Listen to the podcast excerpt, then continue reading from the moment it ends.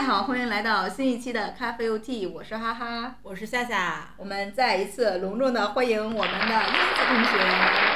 Hello，是我又是我，我又来了。我们上次节目呢和大家聊了没聊尽兴，所以决定再录一期节目和大家聊一下我们单身中年少女的快乐生活第二集。那么，对，在这一期节目当中呢，我们主要和大家分享一下我们每个人的工作状态，以及还有自己在平日生活当中啊的兴趣爱好呀，还有再聊一聊我们对于这个婚姻状况、感情情况的这些我们自己的一些小的看法。所以，那我们今天呢就可以给大家主要做这些分享。那首先呢，我们先来说一下每个人工作状态的一天。你给大家来一个画面吧，就是你常规的工作的一天大概是什么样的呢？那我的一个工作日常相对于普通来说，可能时间战线比较长一些。然后对于我来说，我觉得我今年最大的一个突破就是我告别了一个我待了将近五年并且很擅长的一个行业，然后到了一个全新的一个领域，是我之前从未去接触过的，并且我在这个领域。相对来说，目前做的一个状态是我自己比较满意的。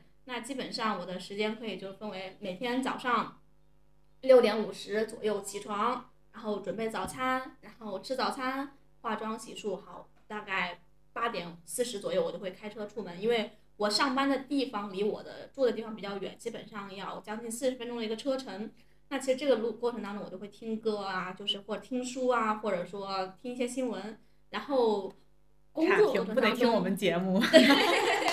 应该不上有小咖啡逻辑。然后在这个过程当中的话，就是到了单位过后，就开始日常的一些工作，回复邮件呀，或者说处理一些工作的细节。然后在六点工作结束过后，我将会奔赴我的第二战场，因为发现我发现其实对于我擅长的地方，并不一定我要完全摒弃掉，因为之前在教培还是会积累了一些教学经验也好，或者说上课经验也好，那。我觉得在这个过程当中，我现在有余力的情况下，我还是可以去保持这样的一个，并并且将它发挥为赚钱的动力。所以我的就是在每天正常下班过后，我还会去做一些家教。那第一个的话，大家都会说，哎，我之前会分享一些我的生活的时候，大家都会哇，你好辛苦，好累啊。但是我心里的想法是，老娘赚钱的时候可不会觉得很累。我觉得这个就是会让我很开心的一点。基本上从早上七点。到晚上九点，我就会一直是处于一个工作并且一个兴奋的状态。九点过后，我可能就是下课了，从我下课我就会开车回家，然后再就是洗漱，然后但是我会每天晚上固定发呆半个小时，给自己一个放空的时间，去把这一天当中所有的都都清空，不管是工作的愉悦也好，开心也好，或者说不愉快的事情也好，然后或者说是疲惫也好，这半个小时内我都会让自己去放空一下。然后基本上到十一点多的时候洗漱完毕，我就会开始嗯上床躺个二十分钟，然后刷会儿手机，好开始进入梦乡，那正常一天就结束了，就是这样的一个比较简单，然后又每天重复的一个过程。那你在这个过程当中，你会就目前还是一种比较享受的一种状态？嗯，享受大于疲惫吧，因为确实从我自己工作完过后，还要再去紧赶慢赶到第二场的一个家教过程当中，确实。疲惫是肯定会有的，但这个过程我觉得会相对来说我是能够去克服的，并且它确实给我带来了一笔收入，那我觉得这赚钱是会给到我们带来很大的动力，动力对，所以说我还是会能够去很好的去平衡好这个疲惫感和兴奋度。所以其实你说的那一种状态，我特能理解的就是。因为你比如说，你可能从早上七点就开始了你这一天，然后你在九点你才可以回到家，然后整个其实听起来你这一天不仅是就不只是工作的这种状态吧，但是就整个的这个时长让会让人身体可能会有一些疲惫。但是如果是在你的这种身体可以承受的范围之内，并且你自己觉得这种状态是可以没有问题的，嗯，其实这是一种很好的一个。就是并没有觉得会很很疲惫，就是这种状态让你自己会能享受在其中。对，对我觉得这种是很重要的。就是，但是还是说你当然，嗯，本身这个时长确实会很累，所以你还是要就是让自己身体可以接受的条件，呃，这种情况下，然后去做这个相应的事情嘛。然后就我还能理解你说的另外一个点，就是可能别人看来你这一天真的很累啊，很辛苦。但是如果你自己是很能接受并且愉悦的享受在这个过程当中的，而且你还有相应的这种，比如说呃去放空的这种方式，去处理你自己这一天疲惫的方式的话，那我觉得就很好。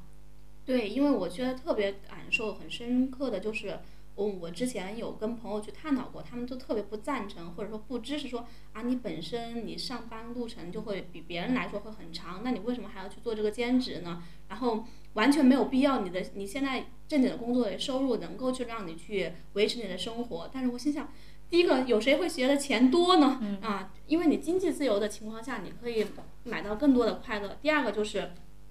确实我的正经的工作，第一个它的。就是难度上还有工作量上，啊，完不算特别大，是我完全能够控制的。第二个就是我有这个之前的一个过往的经验的时候，虽然说我跨行了、跨行业了，但是我之前的优势我并不一定要完全摒弃掉，我可以继续去利用它这个余热。然后它第一个它能给我带来最直观就带来多余的收入，第二个这个过程当中会让我来说，哎，我会有带来一个另外一方面的成就感。那对于我来说就是一个很好的一个事情。并没有，我会不会觉得自己说很辛苦啊，或者说很累呀，或者说那个觉得你好可怜怎么样，或者你觉得你是不是因为孤独才会去做这样事？完全没有，我赚钱的时候是很快乐的。我现在我就我实现就是我想买我想买的东西的时候，或者说我跟家长去沟通去交流，包括我正经的就是正当的工作，我做的很好，领导会很满意我的各种方案的时候，我觉得这种成就感啊，你们是可能体会不到的。对，所以还是说自己要能够。和这个自己去沟通，对，因为我特能理解的，就是因为我也经常会被别人去说，因为作为朋友也好，或者家人也好，他们肯定是出发点是好的嘛，就是觉得你可能会相对辛苦一些，但是还是说自己内心能够接受这样的状态，并且自己真的觉得是可以，嗯，就是应付这样的情况的，那我觉得就很好。对，那夏夏呢？你的一工作日的一天，工作日就是社畜的一天。然后对于我来说，早晨就是精确到每一分钟。嗯。早晨起床之后，六点六点四十左右起床，然后我 我会花大量的时间在卫生间。虽然我不想，但是我就是每天都在浪费 在卫生间，所以以至于从卫生间出来之后，我就开始像狗一样，恨不得自己长四条腿，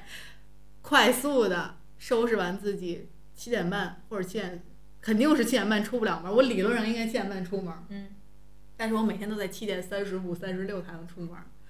疯狂的蹬自行车，闯闯了，不要跟我学，闯了好几个红灯，或者闯好几个黄灯，嗯，顺利的或者很倒霉的错过了那一班刚刚好的地铁，就只能是这一班，一定要是。呃，五呃早早上七点五十二分四十六秒左右驶入我那一站的地铁，然后我上去之后就汗流浃背。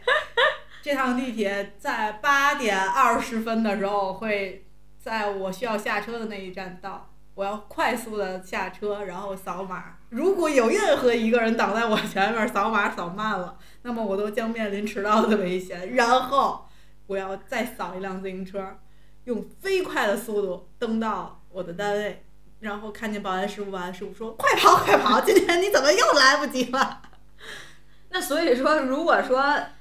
中间出现了任何意外差错，我都会迟到。但没关系，迟到就迟到吧，迟到也是日常。所以你知道，因为我遇到过某什么事儿呢？就是如果说呀，这个时间刚刚好的情况下。然后就有一辆我办了会员的那辆可以扫的车，那我一定会扫会员的那个车才骑。对，我的工作不配让我多花一块五。但是如果说有的时候就那个时间点刚刚好的时候，你就是没有那辆车，你要不扫那车，你就要迟到。我不得不说，天津的一个特点，反正在我看来，大部分的人在天津的地铁都很懒散，就是大家都不着急。嗯。无所谓，晚点又怎么样呢？好像大部分单位都没有太硬性的规定。我们单位也打卡，但是我做了一些小的科技，把科技与很可以复制，安的粘贴。哦，哎，好像真的有这种高科技。现在就因为它不是很严嘛，就所以就还是能操作。所以我们门口的这个保安大叫什么师傅们都特别搞笑，一共他们这个队伍得有六七个、七八个的师傅呢，但他们每个人好像都认识我。最近我同事说，怎么为什么每一个保安师傅都认识你？我就没好意思说，你知道吗？然后后来那天正好下班，我那天加班了，然后下班的时候，保安那个师傅说：“哎呦呵，今天加班了。”我说：“不也得补点儿吗？” 然后师傅说：“我都服你，你但凡早到四分钟的时候都没有，一次都没有，我就给你数上了。”然后我就呵呵乐，我说：“你小点声，一会儿领导听见了。”你这个真的是非常典型的一天，因为就是你说必须精确到某天的这个几点几点当中，这个地铁真的很多人好像都是这样。我也有起早的时候，偶尔起冒了也有早的时候，一两次吧。其实我们单位的早点特别便宜，特别好吃，但我一次都没吃过，一次吃不就。吃过一次，然后就再也没吃过了。我每天都告诉我自己，你早起十分钟，你去单位吃一次那个早点，又便宜又好吃，一次都没有。没办法，真的浪费在卫生间的时间太长了。后来等到上了楼，反正我也不不爬楼梯，有的人来不及就爬楼梯，我就不爬楼梯，我就反正我也做完科技了，我也不着急，我就等电梯。等电梯到了之后，一般情况下我是八点三十分正好打卡。哎呦呵，打完卡之后，就坐那儿开始把我的，哎呀，这就显得我们这种企业好像特别的过分，把我的早点拿出来，先打水，打完水之后，八点四十左右电脑也都开完了，随便找一个页面儿先开开之后，我就开始享用我的美食。这要搁过去，那那个报纸都得摊开了，然后在那儿坐。八点四看报纸十开始吃早点，或者有的时候八点五十吃早点，有的时候那可能工作来的比较早，你就没时间吃早点，就想起来的时候九点多了，反正就把早点再吃了。偶尔早晨冲杯咖啡或者打个水，冲个普通的东西，反正就开始吃吃吃。因为我们中午啊，现在一般是十一点半就就就下班了，就去食堂打饭了，所以你好像觉得刚坐那儿就要吃饭所以我给我自己的预设就是，如果没有太着急的活儿，那么上午就是快乐的一上午。哎呦，那上午过完了呢，就是在吃饭这块儿就开始，这一然上午后我就结束了。的我的这一天的工作就才刚开始，中午中午吃饭终于开始我这一天了。哦，当然这是快乐的时候啊嗯，但大部分人肯定不是这样，大部分你肯定有工作呀，因为你会接工作电话。就我理想状态是这样，但肯定不是这样。一般九点开始就真的正式要上班了嘛。嗯，你就有活儿就干活儿，然后各种棘手的东西你都会，尤其周一的早晨可能会处理比较多。那到十一点半去吃饭，吃完饭中午我们有一个娱乐的项目，就是大家一块儿打牌。我们就是公，就大家一起买，就单位买的那种给大家的那种娱乐的东西吧，什么有什么健健身球啊、瑜伽垫儿之类的，但是也没人弄。但我们还集体买了那些就是棋牌类的东西，然后我们同事有那种特别有瘾的，反正大家就一起打牌。从十二点多打到一点半，也没睡觉，基本上就哦，没有午休时间。就打牌嘛，然后下午就就上班了，上班一点半就开始困了，对呀，我就说中午 就必须得喝个咖啡了，或者找点什么东西喝。那一点半喝个咖啡，两点了，就正式真的真的必须要一堆活儿等着，就下午基本就抬不起头了，就一直上班弄弄五点半，有的时候就下班了。那可能有的时候五点半弄不完就要加会班，就活该。我每次加班都是活该，因为你上午不好好干活，你就得晚上加班。那晚上也是一样，就是要踩着那个 固定的点儿，然后或者不是固定点儿，反正就是坐地铁嘛，所以一般时间点都是很固定，你就这几趟，你坐上那几趟地地铁回家。回到家之后，我就基本上不会再处理工作上的任何的东西了。嗯基本上生活和工作还是分得比较开的。那这时候我就有两个事情要做，一部分就是我自己的纯休闲娱乐的时间，还有一部分就是准备节目的东西嘛，偶尔会，可能你要读书。就本来那些时间对于我来说都是休闲的时间，但现在，哎，我不得不做这个，要不然我就都浪费掉了。哎，这个还挺好的，所以我就读书啊，或者有时候我们规定会看见电影，我可能会在那个时候看。当然，有的时候就全变成周末，就我们一般不周一录音嘛，嗯那周日的那一天我可太好忙忙了谁也别约我，这一天又要读书又要看电影了。我这一天我太我太是艺术圈儿的人了，我是一点儿我是空闲时间都没有，饭我一边吃饭一边看，甚至有时候一天还得看两场电影。我可太忙了。所以就一般是，但偶尔也会有在工作日干点什么，还有剪节目嘛。嗯一般可能有的时候玩一会儿，嗯那就要剪节目了。剪完了之后，可能就已经很晚了。我有的时候一期节目要剪两天，嗯所以就两天时间就两天的晚上就没了。那在别的时间，其实晚上我很少做什么，比如说，哎，我给我自己规定我要做什么有意义的事儿，因为本来这一天我的工作虽然听起来我像开玩笑一样说，就哎感觉你一天都在摸鱼，其实没有，我这一天的工作饱和度非常大。就如果我干起活来，基本上就没有上厕所的时间都，嗯因为还是东西比较多的，而且有的时候要加班啊什么的，所以还挺累的。所以晚上我就基本上，如果不弄节目的东西，然后没有角儿，那我就是纯休息，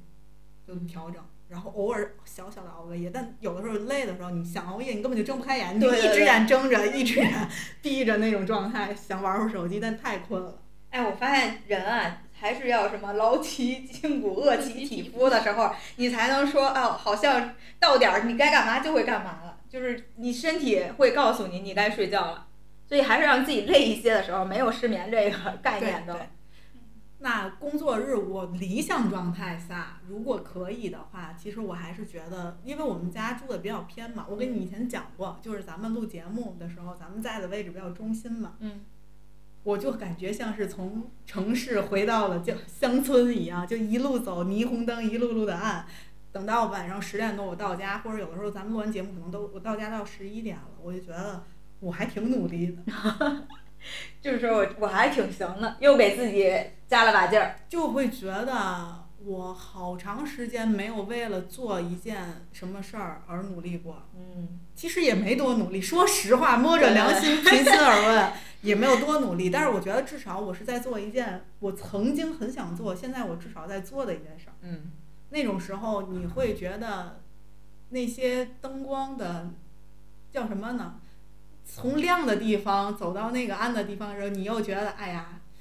会有一些心里的那些波动。但是等到那个晚上，因为我们那比较偏嘛，可能我晚上在骑自行车回家的时候，路上就没什么人了，嗯你就沉浸式的回顾这这种状态。又表扬自己，有的时候表扬自己，有时候又啊可能会反思，嗯最最近节目可能哪有问题啦，或者是生活状态或者工作状态哪有问题啦，反正那个时间反而比自己沉浸式的休息的时候还像是自己的时间，嗯，所以感觉还是成就感满满。呃，会有成就感，也会有失落的时候，就都会有嘛。人不可能一直都，我虽然说人要乐观，但我不可能天天光给我自己画饼，对，就各种时候都有的时候你就，但是那个那种属于自己的时间，或者是你感觉你自己是你自己的，嗯，或者这这段时间你可以掌控它。呃，对，就是从地铁站骑车回家的那段时间，我大部分的时候都会想很多的东西，而且我这个人特别喜欢给自己制造剧情，你就会觉得，尤其是夏天的时候，那种风一吹，然后偶尔的那种花儿的味道，你就沉浸在各种，或者你就特别顺，这一路都是绿灯，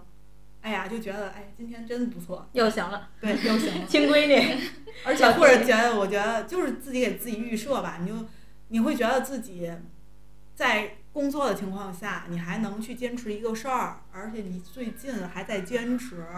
你已经很厉害了，你突破了你自己很多的东西了，嗯。哎，就会给自己默默的又加了一分儿。然后呢，那我的话，其实工作的状态就非常非常简单，就是上课，然后下课，然后留作业去，呃，回复作业，回复家长的信息啊这种。所以对于工作的状态，我其实是觉得我可以把它，呃，就是规划的还可以的。但是我觉得我我更多的是在于非工作的那个时间段，我是需要把这段时间更好的去利用。嗯，去做自己想做的事情啊，包括去提升自己，做一些呃学习上的安排呀、包括阅读、读书，还有其他个人的兴趣爱好的这个发展呀、所以这这些时间可能更多是需要我去规划的。也就是说，从这个早晨到下午我去上课之前的这个时间段，是我更需要。我目前啊这个状态，我觉得。因为我人都是有重心的嘛，你可能觉得你上课的这件事情是很重要的，所以我就这段时间我是肯定会给他安排的很好。但是在其他的时间段呢，你自己完全可以去利用的时间，我相反会觉得，呃，就有有时候会有一些懈怠，有的时候会觉得，就没有安排，就什么都不干，就这样的时间段会让我觉得，呃，未来吧，也是我接下来的一段时间是需要去调整、去规划的。如果那个把那个时间段规划好了，我觉得我的对于我目前的生活会非常非常满意，这是我的这目前的这样一个状态。那所以就是聊了我们每个人工作日的一天的状态之后，现呃就会来有一个问题想问大家，就是我们对于自己目前工作的这种态度，就是你怎么看待，就是工作对于你生活也好，或者对于你这个目前这个阶段来说有什么样的意义吗？我觉得对于我来说，它很直观的一点就是它是我生活的来源。对，因为我之前在教培的时候。我就会把工作看得很重，就是基本上工作和生活没有分开的，就是可能我下班儿或者下课点我也在回家长微信，甚至上班上班的路上在回家长微信，甚至过节的时候啊也在回家长微信，因为那个时候就感觉我的工作和生活是完全连接在一块儿的。但是当我今年去跳脱出我的这个教培圈，去进入到一个我之前完全没有接触过的行业的时候，我记得我的面试的我的是我的老板，他跟我说过的第一句话聊天的就是，他说。工作只是你谋生的一个手段而已，不要把它看得太重。然后，我觉得当时这句话的时候，我没有太深的感触。但是在接下来每一次跟他的一个工作相处，以及跟我自己去接受这份工作、跟自己相处的过程当中，我确实发现工作真的只是谋生的一个手段而已。就是工作结束过后，你的生活一定是可以更加去丰富多彩的。但是，不代表说我们在工作生活当中。嗯，就就可以肆意为之啊，或者怎么样？我会是一个比较讲究效率的人，就是我不是一个摸鱼的人。就是我工作当中，比如说我今天 to do list 我有四项事情要干，那么我就会平均分配一下，在上午有段时间当中，我可能哐哐哐，我把前三项都完成了，留一件下午去做，然后下午做完过后，我就因为我们公司比较好的点就是它没有上下班的打打卡的时间，就比如说我在四点的时候就把工作完成了。那如果我的老板不在的话，那好，四点可能我就会收拾包，我就下班就走人了。然后比如说我今天工作任务比较多，我可能哎到六点半才会结束，那我也会很欣然的接受我今天要加班，我干到六点半完成。还有个点就是我觉得也是我工作当中积累下来的一个比较好的习惯吧，就是事事有回应，件件有汇报。就是对于我来说，我的我在这个行业是一个完全的新的小白。但是我能够说拿到这个 offer，或者说拿到这个 title，对于我来说，我觉得我是很欣慰的。所以对于呃工作当中不管大事和小事，我会去给到我的领导做一个汇报。然后小事上面的话，我会提出自己的观点，就会就发现在这个过程当中，我会在逐步逐步的增长。然后在我的领导也会越来越教我更多，然后我们两个相处的方式也会越来越融洽。所以这个过程对于我来说，哎是比较一个新的一个过程。那在这个过程当中，我也在逐步去提升自己啊。虽然说是一个全新的领域，但是我能很好的接住，并且能够说在这个领域当中，我开始有一定的进展，有一定的进步。嗯，所以在工作的过程当中，就目前的这个工作状态会变得更简单一些。对，会更简单，并且更投入一些。因为之前的工作就是哎教培嘛，可能时时刻刻你要跟孩子打交道，跟家长打交道。跟孩子教课的话，你会感觉到身体很累；跟家长教课。打交道的话，你会感觉心里很累，因为有时候明明是一个很简单的一个问题，跟家长沟通下来，可能就是解决不了，解决不了，因为会掺杂了很多个人情绪啊。但是在工作当中，就是 business is business，解决完事情，OK，这件事情就解决完了。下班时间就是我不会接到有任何关于工作的消息。就包括我发邮件的过程当中，我说，哎，老板，我可能明天要休息，如果有什么事紧急的事情，你可以随时 call 我。我老板说，哦，休假就是休假，不需要你处理任何工作的事情。我觉得这点是对我来说是非常好的一点。所以我在工作当中，因为他给予我了充分的时间和空间，那么在工作的时间当中，我也愿意给予更多我的状态和精力去完成相对应的工作和任务。嗯，那真令人羡慕。是的，嗯。所以我会有充足的时间去再去做个副业。嗯，真好。所以就相当于从原来的这个工作圈子跳出来之后，会发现，在其他的领域和你之前的工作模式是完全不一样的。对，是这样的。而且就是效率上带来的一些高效率的投入，也会带来一些高效率的收获。嗯。嗯，不想说，就。因为 不是因为我的凡尔赛吗？一对比就产生了差距。当然，我之前因为我们在节目里已经分享过很多工作上的东西嘛。对于我目前的状态来说，工作对于我来说是一个，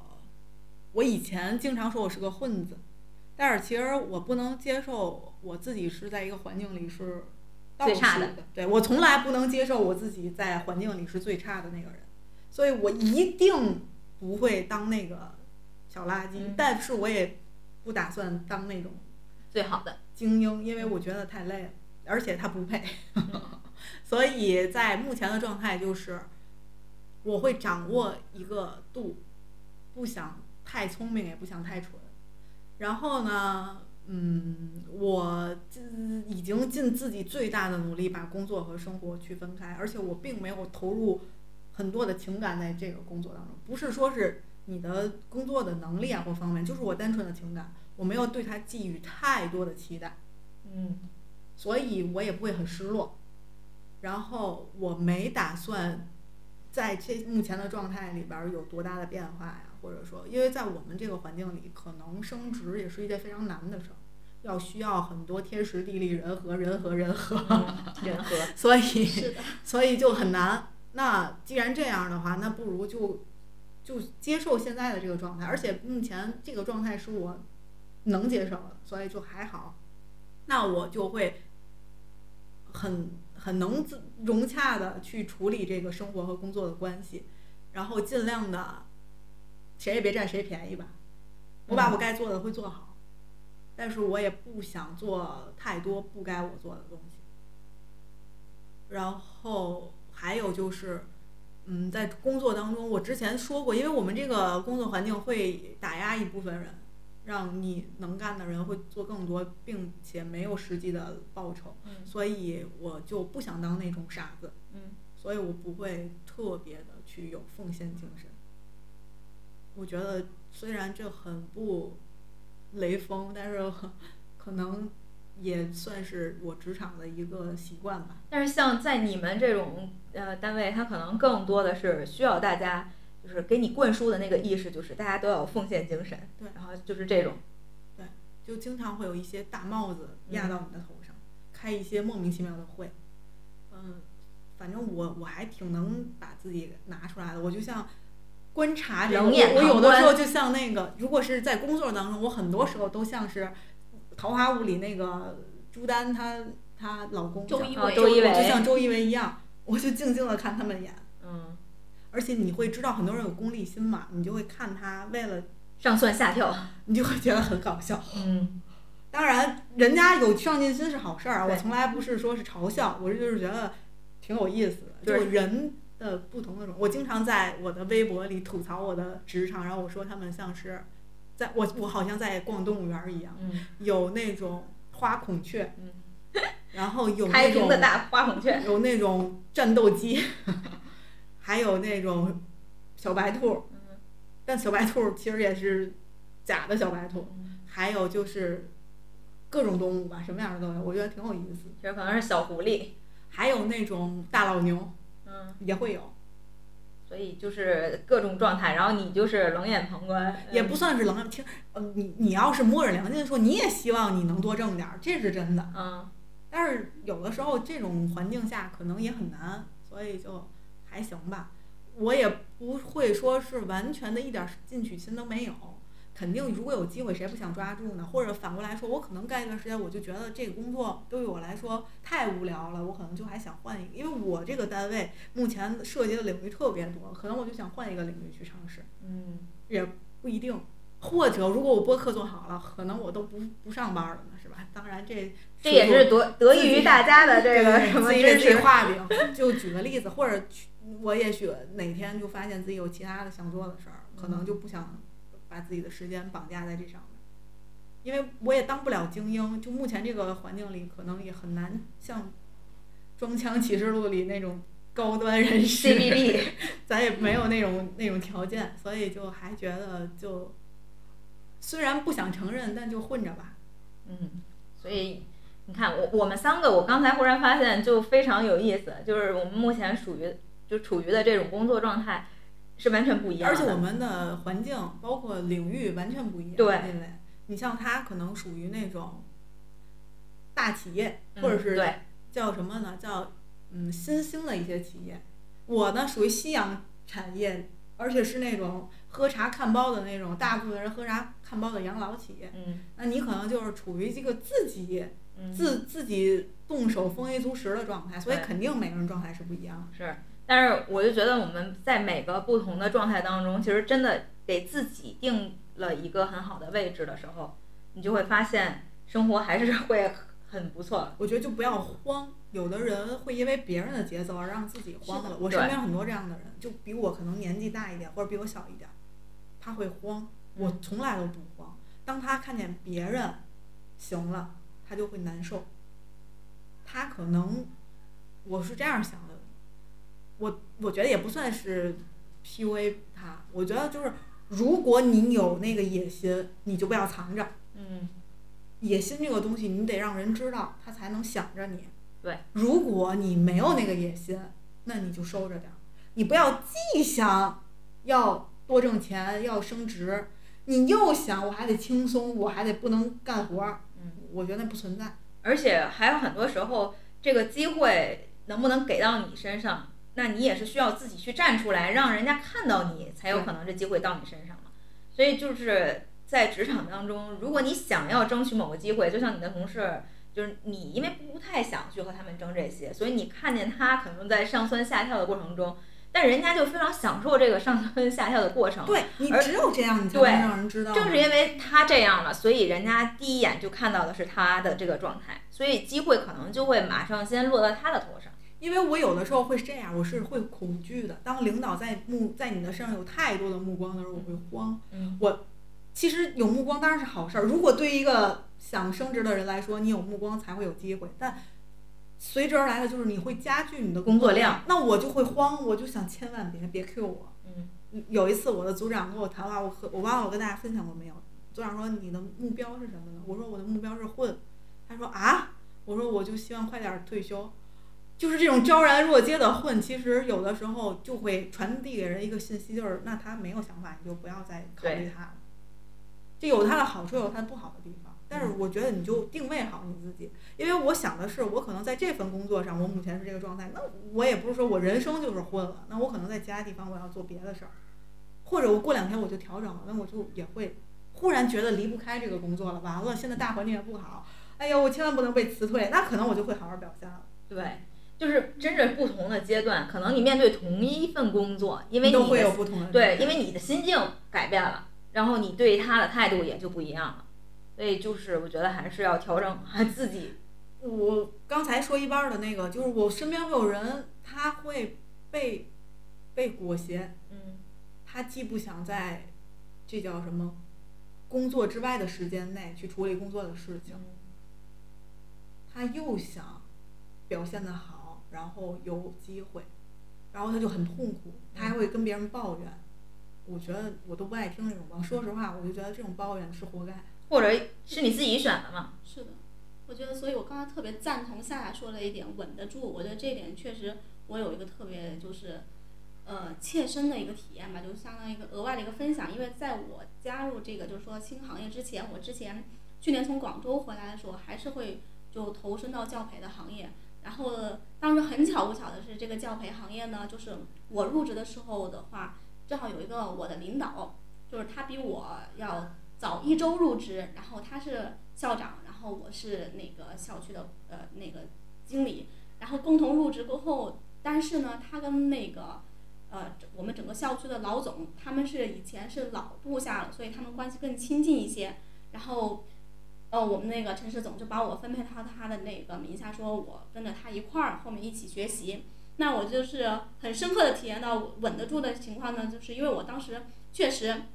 很带着很雄心壮志进到那个教培机构，然后我想着呃要怎么样去做出一番事业，但是那个校长呢，怎么说呢？他就是特别着急，他就想很急切的，就像他说，我很急切的想要去表现自己，但是呢，我又没有那个能力，我有我我又把这个我的野心藏得好好的，就是我，但是我又见不得别人比他好，我又见不得别人比我好，因为他比我早一周入职，然后他又那个职位比我高，但是他做的业绩呢？又有比我差很多，然后我当时呢就是野心，我就我的想法我表达的很透彻，我就说，哎，我就想做很好，然后我我就要努力去做，并且我为之付出了很多的实践，然后在这种情况下呢，他就他就稳不住了，他就开始各种的去就是搞小动作啊，是说我的坏话也好啊，给我制造各种困难也好啊，制造各种麻烦也好啊，就是我就没有接招，我就正常去做好我的工作。OK，你该怎么样就怎么样。最后就是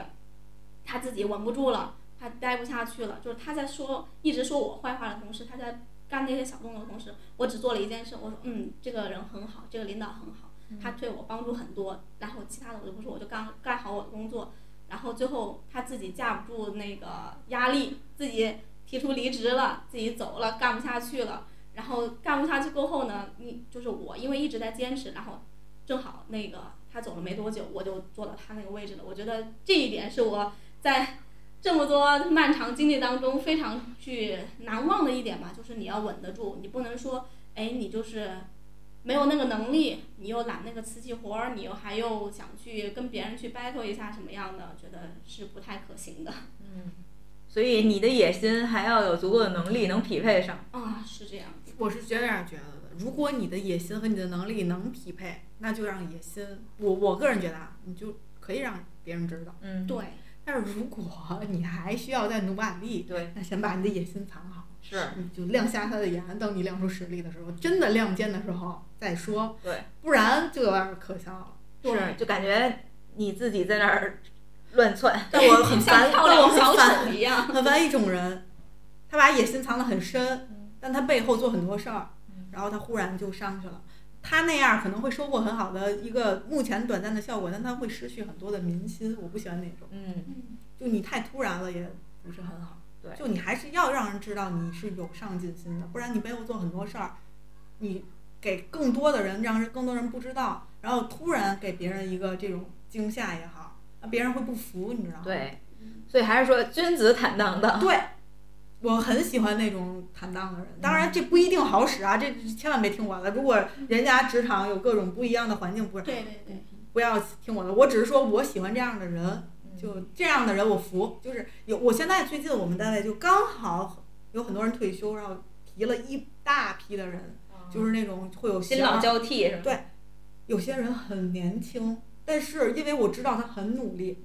你就会在心里觉得他是应该的，他值得这个职位。对，但有些人就莫名其妙，你甚至都不不知道他的姓名，他你忽然在一个 O A 里边发现他连升好几级，那这种人你怎么服众呢？嗯。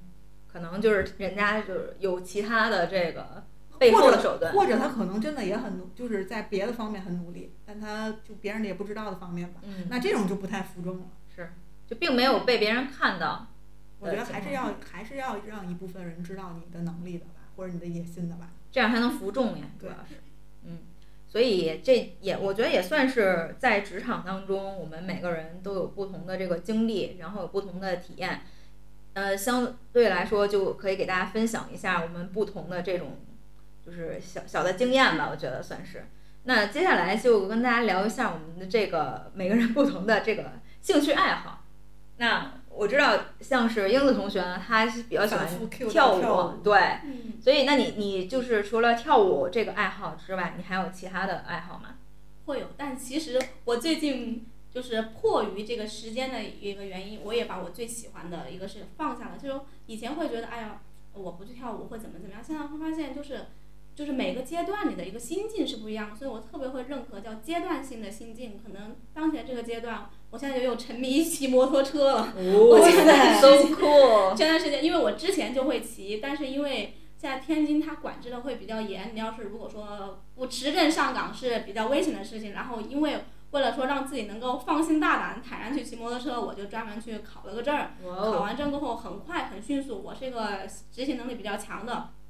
前一天决定要去考证，第二天报名，然后第三天就开始基本上考试了。考试安排练车考试，呃，基本上就在一周之内就把这个事情去完成了。然后接下来这几周我就会抽时间，就是去骑摩托车，就我会享受那一瞬间，就是那个。风驰电掣是吧？嗯，风驰电掣划划过脸上的那种感觉，就是我会专门把那个安全帽的那个玻璃罩呃那个罩子给打开，然后就是睁眼看世界。风吹过我脸上的时候，然后包括我的这个发梢，就整个我还录了视频。哇哦！就我我有一个好奇的点，我特别想知道你的摩托车放哪？是你自己有一辆摩托车吗？呃，我没有摩托车，因为市区不让骑摩托车，啊是我朋友的摩托车，然后我会专门开车开了将近一个小时去外房去找他去骑摩托车因为。看《装腔启示录》的时候，那个徐子泉把摩托搁在屋里，我还在想，这都不切实际，他怎么骑呀、谁有这么大的这么大的摩托车怎么搬出去啊？然后我还他一说，我还想到真的可以放 放在家里，因为放外面很容易丢嘛。对，对，确实是。然太后酷了。嗯，我就是之前大家对我的印象，可能就是会觉得我是一个很，就是不说话、没有深交之前比较安静、比较听话，然后就是认真工作。包括我老板也会觉得，就是他总是会担心我会受到欺负啊，因为对于他们来说都是职场老油条，对于我来说就是完全新人。但其实我的性格是比较就是独立且强硬一点的，就是我想做的事情，可能包括我日常去做的事情也会跟大家不太那么一样。然后最近是骑摩托车，嗯，会相对来说是比较比较是让我去热衷的。还有在此之前，我会去钓鱼，哇，你这差反差太大了。反差会很大。就是就像我跟我说，我可能就是前半夜是在酒吧蹦迪到深夜到两三点的，转天可以在图书馆看一整天书的那种人。然后但是钓鱼迫于这个情况就是别人不钓不带我去钓鱼，我钓鱼技术太差了。为什么会沉醉于钓鱼之前？是因为我住的离海河很近，我有时候经常晚上去散步，看到大爷他们钓鱼，嗯我就鱼上咬上钩，它甩上来的那一刻是很沉、很很很沉醉的一个过程。因为我小时候就是有一段时间在农村生活过，就是我们小时候钓龙虾啊，也会非常有乐趣，所以衍生到现在去钓鱼。但是钓鱼这个后面就被逐渐被我 pass 掉了，嗯，这个可实施性比较小。但是最近的话，就是相对来说，除了骑摩托车，然后还会有一个就是做饭，会让我也会是比较比较开心的。好全面呀你！行，他分享就够了，不用分享了。你还有还有其他的吗？还有其他的可能喝酒算吗？因 为我觉得有时候适时的一些小酌也会让我还还蛮开心的，就是体验那种微醺的感觉。然后或者就是因为我有时候晚上下完课回来，其实算比较晚了，嗯就是但是那个时候会比较好的，就是外环的和快速的基本上没有什么车，我就会把车窗全部摇下来，然后把音乐开到最大声，然后我基本上油门会踩到底，就是会觉得嗯很刺激的感觉，哇就是一刻的速度放松。七十迈，速度与激情，人家。是自由自在。对对对 对，但是那种情况下，就建议大家不要效仿啊，我们还是安全第一，安全第一，就是可以偶尔适当的去体验一下，嗯，还挺好的。哇，你这爱好简直了，就是爱好天花板吧？我觉得下次别让他说了，没法说。说的非常好。行，下一下一个下一不是不是是下次别让他先说了，或者行下一个环节。那不行，我们必须想听听夏同学的爱好。我没有爱好，本来我也没打算，就我确实没有爱好。就像是别人问我你有梦想吗？我没有梦想。你有爱好吗？我没有爱好。我觉得我可以分享一下我的爱好。我的我的爱好就是，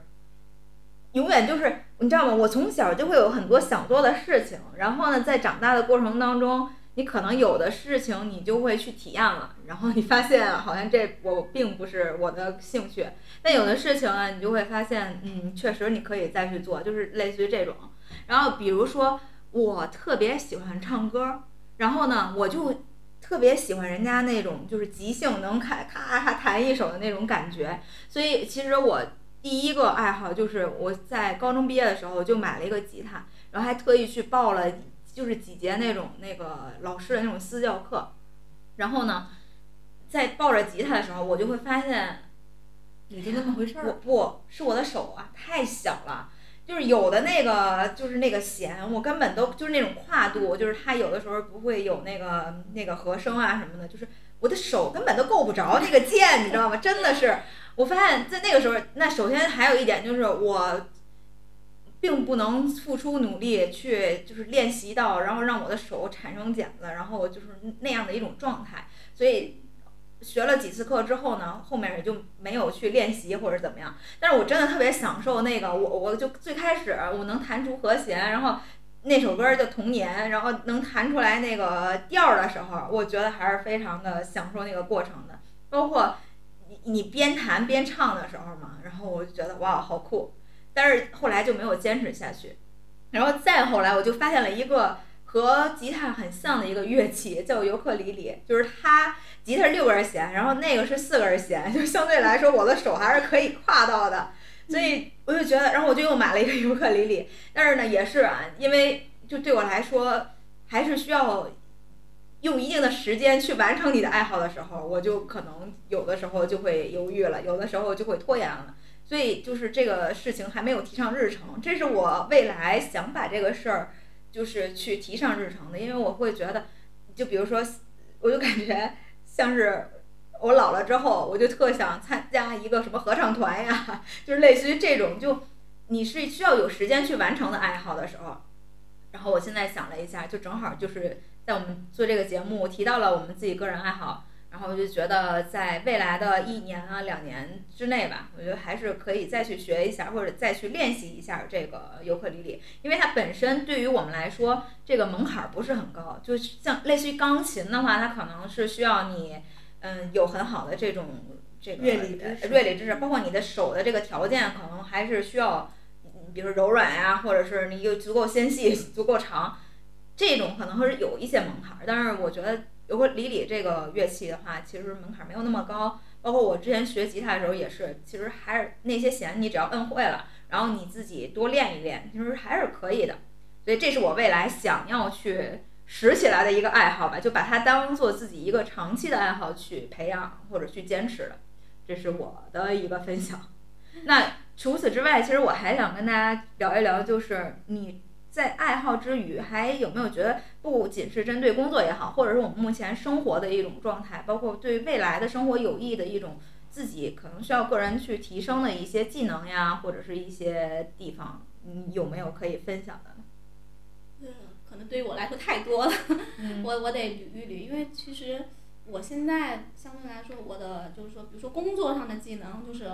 我的专业知识储备量是非常不够去足以支撑我在这个公司或者说呃升职加薪啊之类的，这方面是我要需要去提升的。包括工作的呃就生活方面，可能就是我对于自己的照顾，其实我觉得不是很到位。就为什么说我开始自己尝试去做饭了？因为我发现外卖吃多了，以及就是。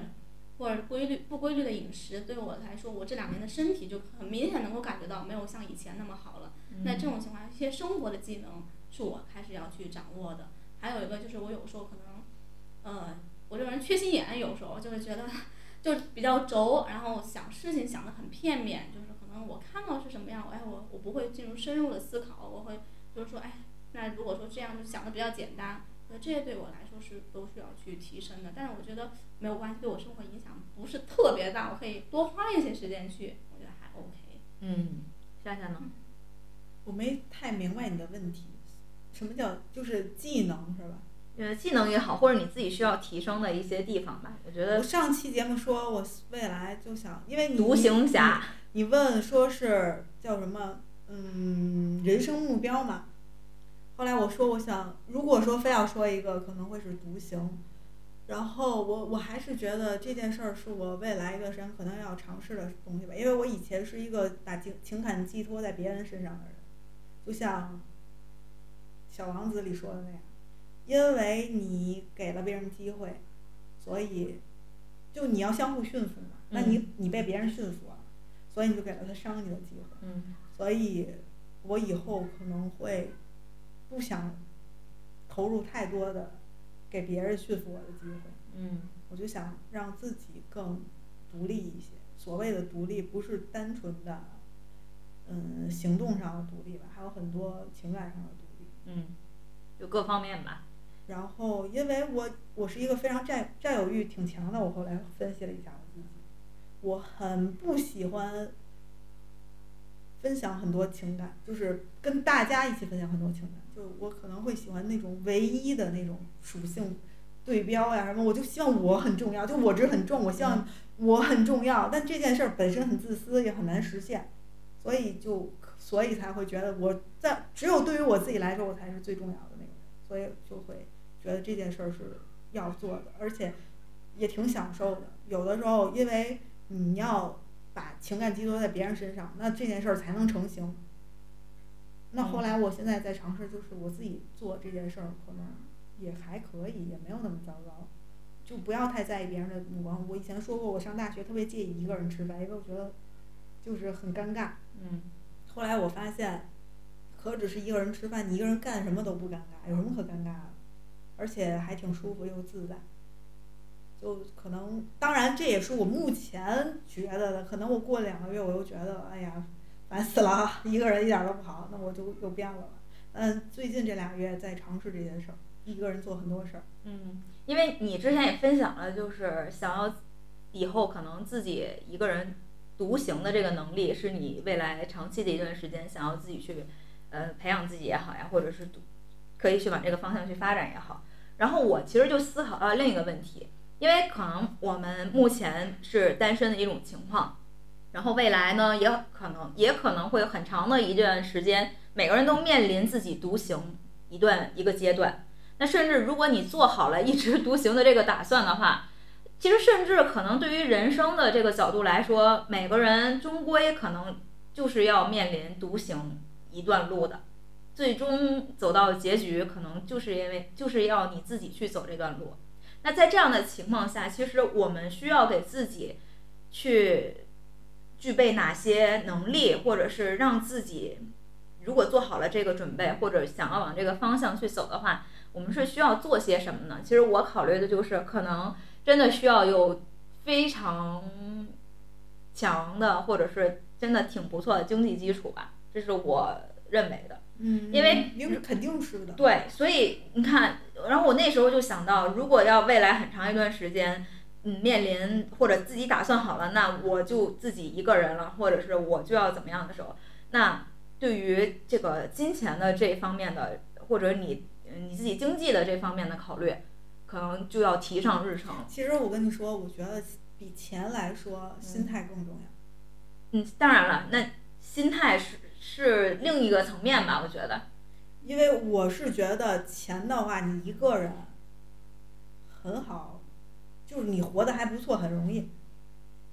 你你你非要非得天天奢侈品的话，那可能很难；或者你每天都要小资，那可能很难。但是。我不觉得你一个人挣的钱一个人花，比你两个人挣钱三个人花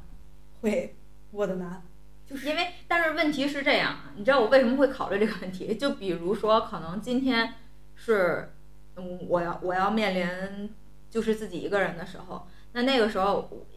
我可能是，比如说到你已经到了你没有这个呃工作工作能力的时候，那你在。过往的时候，你是需要需要有这个对，那是你的底气。是的，所以我觉得这一方面是可以去为自己去规划的，因为我之前从来没有想过这个问题。我甚至觉得不是觉得自己不会老，或者不会觉得自己不会自己一个人啊怎么样，是因为我就是对于钱的这一方面的观念或者这方面的事情就非常的不敏感，所以很多时候就不去想这个问题。我就感觉你现在我觉得是不是你不想这问题就不会出现嘛？所以，对于自己未来的这个呃规划，还是要有的。我是觉得，像国外很多的理念是要提前消费嘛，这一点我还是觉得还是要理智。我还是挺认可咱们中国传统的这个储蓄的这个想法，就也不算储蓄，就是你至少还是要有一个底吧。嗯。你不能最后很惨的时候，咱们先别说咱们自己，就你父母生病的时候拿不出钱来这件事儿，还是挺考验你的。人生的是的，所以就就不仅是你，你就说，比如说你自己老了的时候，你要不要需需不需要去住养老院也好，或者你自己一个人可能就没有自己照顾自己的能力的时候，你需不需要再请另外一个人来帮你？就是诸诸如此类的问题，虽然我们不至于想的那么深入，但是你是需要有一定的储蓄。或者有一定的这个经济基础的吧，然后来支撑自己未来的这样是这样，我是这么觉得，就是你有这个经济支出，你就会多一个选择。嗯。因为我本身呀，其实也没觉得我，当然这都是现在胡说八道呀，就想的比较多的情况下，就是你会做很多假设嘛，你会觉得如果真的要一个人生活，那可能你又觉得不需要活太久或者干嘛。我之前就跟你讨论过这个话题，我说可能我觉得我没有遗憾的时候，我就觉得不用活了，那也不用存太多钱。但万一你要想活呢，嗯你还你又没有钱的很难受。就赵本山说的，嗯，什么一一币一睁，眼一币一睁，钱没花了。是，或者眼一币一睁钱没了，这这对吧？就你还是要给自己打出来这个富裕量，然后那你选择会多嘛？你总不能是因为最后没钱了所以决定去死吧？这就有点可悲了。所以你你们目前有没有类似于比如说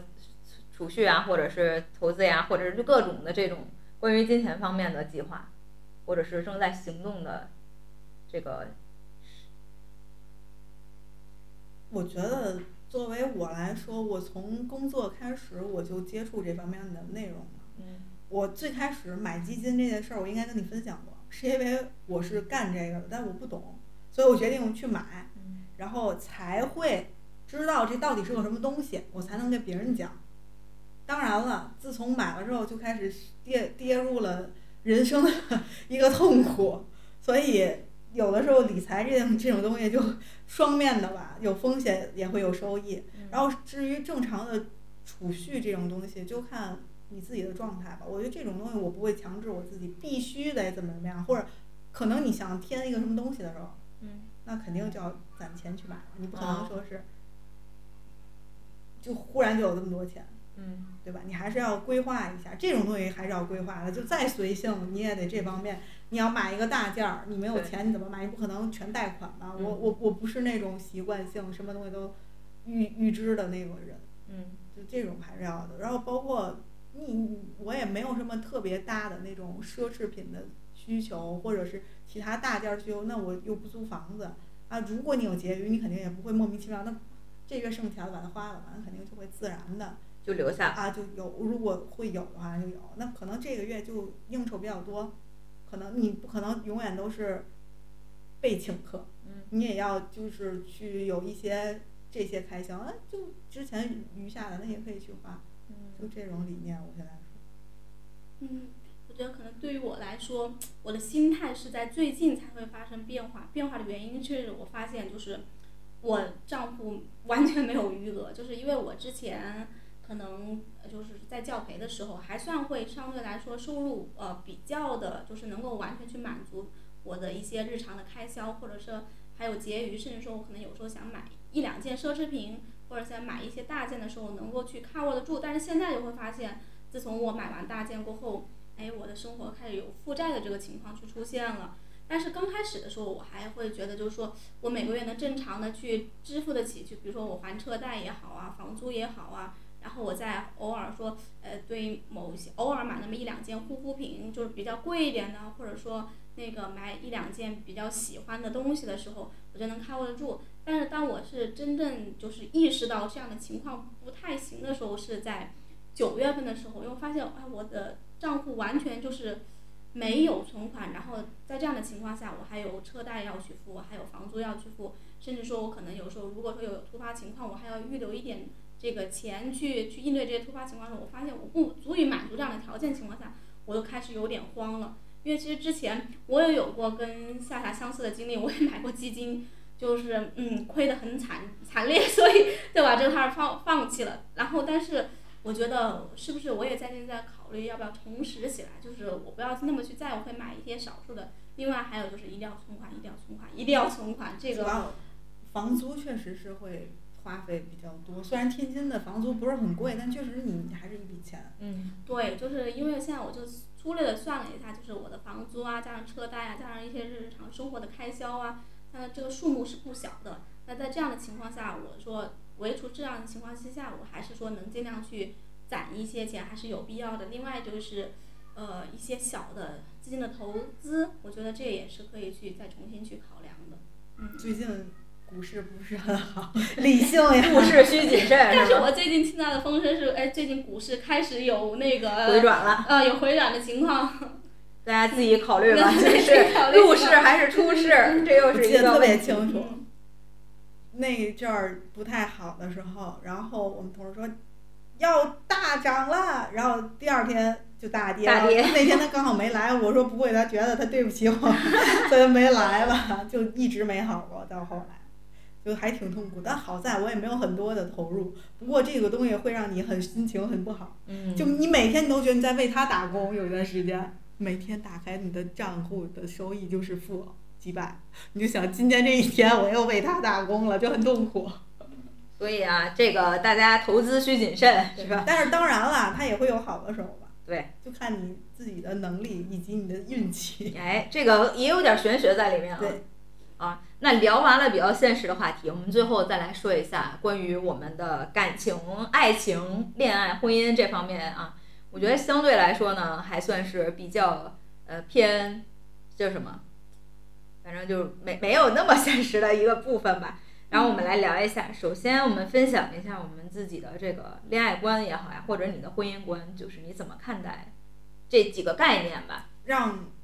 英子同学多说一点，我觉得咱们都要说对对对，我们总是在分享这方面。嗯，对。我觉得今年我之前的就是就是过往的经历来说，我会觉得，哎，如果说谈恋爱也好，我要找一个什么样的什么样的对象啊，结婚我要找一个什么什么样的对象，就是我会。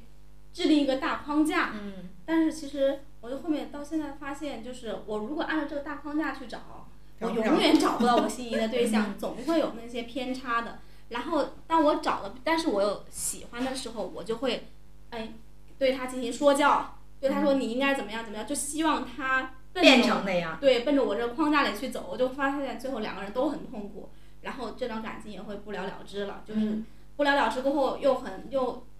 又觉得自己很深爱过，又很就在这个里面非常的痛苦。后面吃不了爱情的苦呀，对，吃不了半点爱情的苦。后面，但是呃，从我上一段感情到现在，也因因为快两年多的时间了嘛，然后这个过程当中，自己的心态也会发生一些变化。然后确实，我最近也会有一个很心动的人，然后但是发现过后，就自己跟他的这个差距会差别很多。但是换做以前，我肯定会是就会放弃了，因为我在感情里绝对不是一个主动的人，就是。纵观我以前的那些那几段感情，都是别人主动去追的我，或者说别人主动去表达的。我永远就是说，你猜，你猜我现在怎么样？你猜我要干什么？我就让你猜的那种，就会，嗯，谈到后面就会很有疲惫感。但是现在会就是，呃，可能年龄的一个增长以及自己心态的一个变化，会发现我会有点主动出击。就是如果说，哎，比如说我最近很心动那个人，我我很如实的告诉他，我对你确实很心动，然后。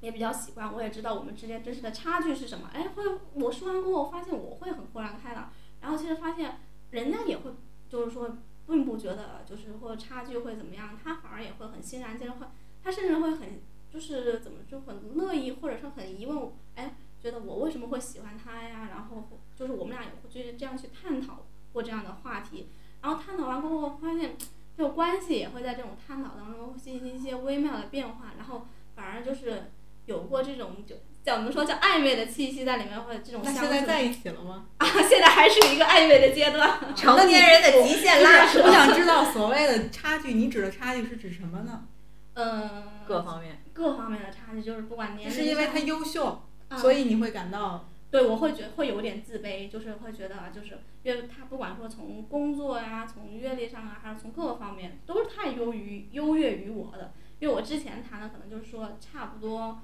水平的，就是可能相对来说，甚至会会我更有优越感一些的那种。但是现在这段就是完全不一样，就是他会特别有优越感的那种。那他对你的这种态度是什么样的？嗯，就会把我当小朋友一样的那种态度，让我感觉到。那那他是喜欢你的吗？你这点能确定吗？啊，这点我也能确认。我会觉得这是让我很欣喜的一件事情，就是哎，恰好我很心动的人，就是我跟他表达完过后，他也对我是很心动的。但是可能就是还是处于这种就是没有扯破这门窗户纸的这个阶段，好神奇，那我不能理解。所以说有我有一个问题就是，比如说你喜欢一个人，嗯，是一定要和他在一起吗？然后比如说你和一个人在一起谈恋爱了，是一定要和他结婚吗？我现在最大的问题是你也喜欢我，我也喜欢你，那不为什么不能在一起？那不就是在一起了吗？就我也会觉得很奇怪，我之前也会不能接受，就是我喜欢你，你也喜欢我，我们一定要在一起，或者说就像。谈恋爱了一定要结婚，但是现在就是因为在一起谈恋爱过后，你会自己会给自己带入很多的。这不就是现实版的徐子泉和唐颖吗？是，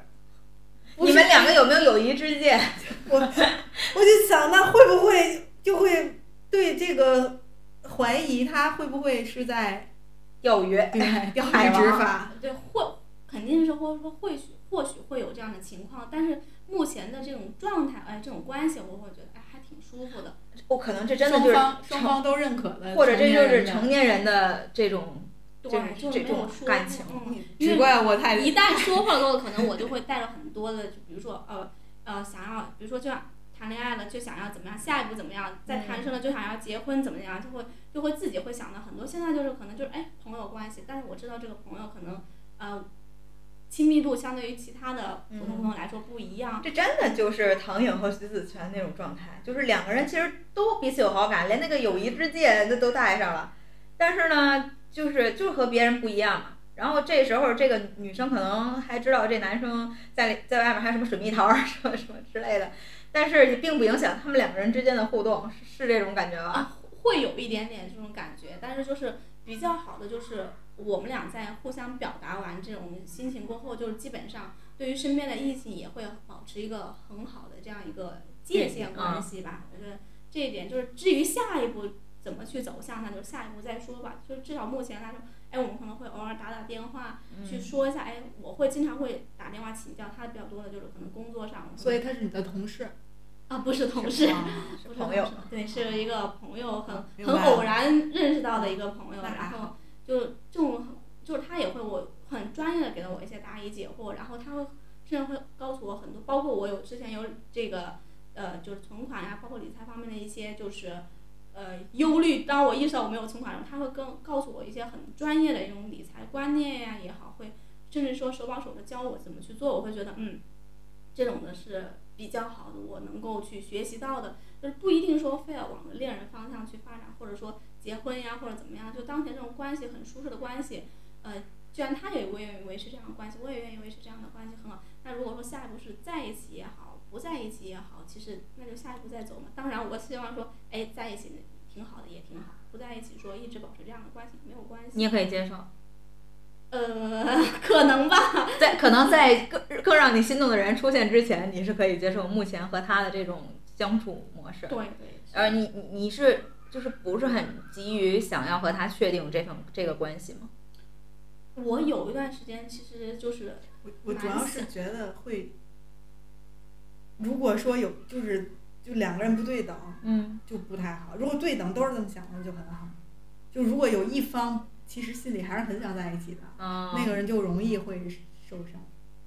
如果要是两个人都都很无所谓，就很嗯很好呀，就对对对，就是就很好就是有时候之所以就我们就要说你不能期望过多，你对对对，就千万要保护好自己。我的意思是说我想表达就是一定要保护好自己，争取不要被别人伤害到。说就是谁想要的更多，谁对，可能就是很容。易陷入漩漩涡里。嗯，我我觉得会这样，我不知道，我不懂，主要我这方面实在是经验颇浅。也不太行。但是我就听起来还觉得挺有意思的，就确实是我学没学过的知识点。所以说就是，嗯，就是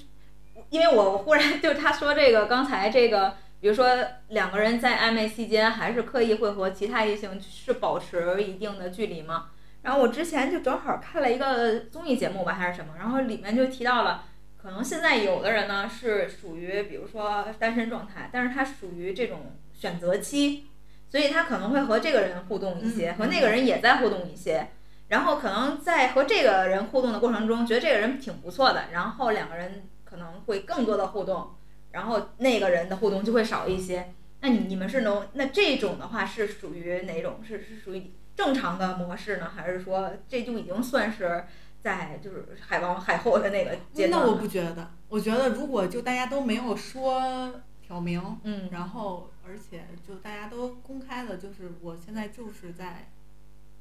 择偶择偶的这当中个这对选择当中，那我觉得还无就是所谓，可以接受是吧？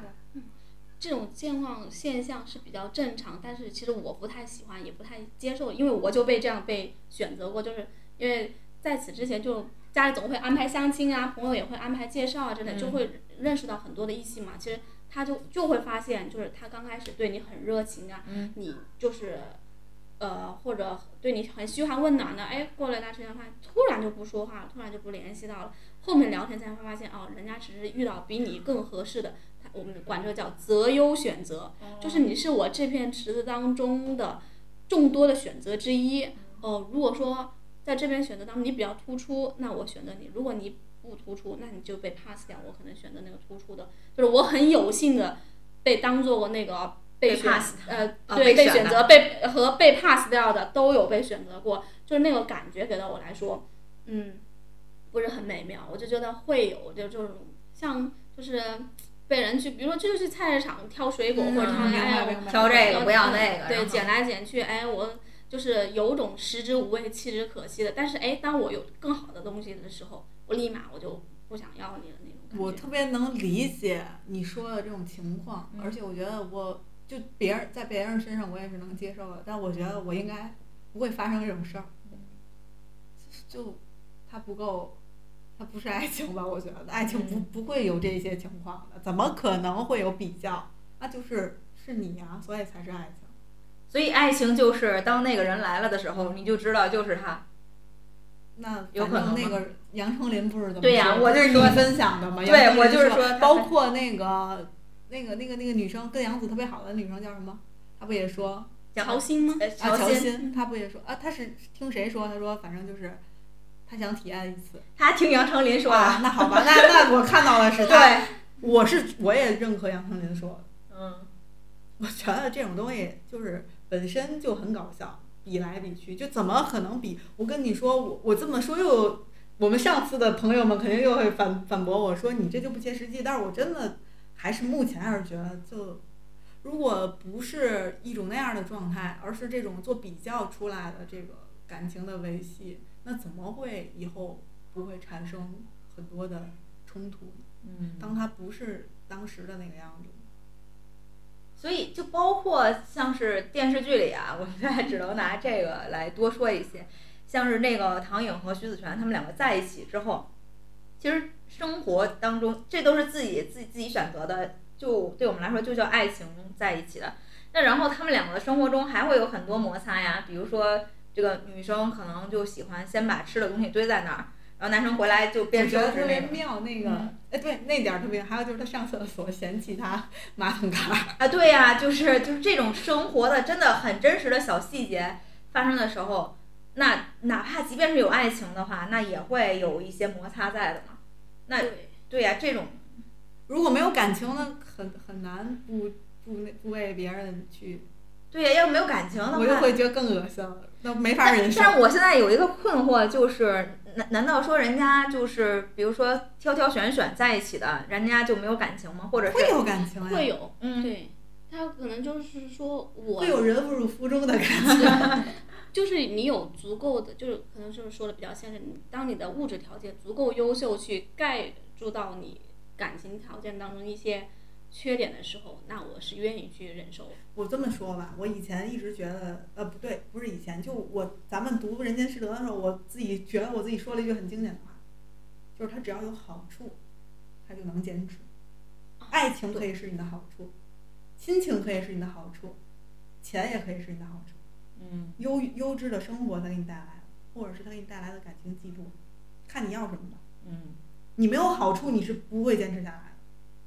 的。是无利不起早。一定是从他那儿能得到一些东西，而他也能从你身上得到一些东西，对你俩才能坚持下去。不管这有没有爱情吧，那有的人他就是因为觉得我是我是这样觉得啊，我觉得恋爱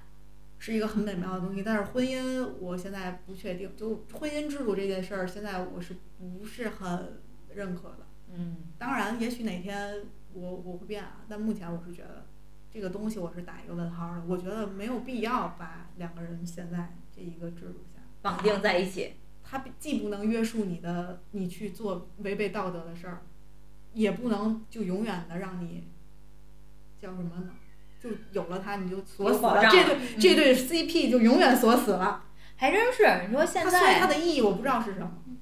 嗯，聊了这么多，就特别是包括我们在最后的时候和大家又聊了一下我们对于爱情呀，或者是婚姻呀，我们自己个人的这些观点。那么就是分了两期和大家一起讨论了一下我们这个单身中年少女的快乐生活。那希望大家呢也可以和我们一起去留言互动，然后分享你的快乐生活。好，以上呢就是本期节目的全部内容了，感谢大家的收听。愿你在忙碌的日子里不要忘记多喝热水。我们下期见喽，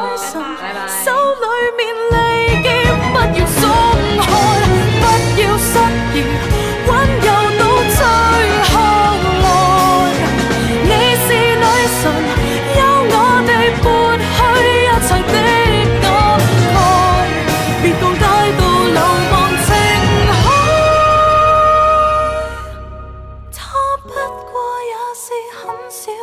舞台，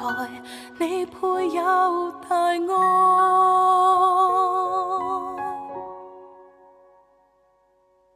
望，再仰望，谁又会像你像我高贵上殿堂？评判直任他一念不爽，望任意望，如若你累了倦了，快學着我。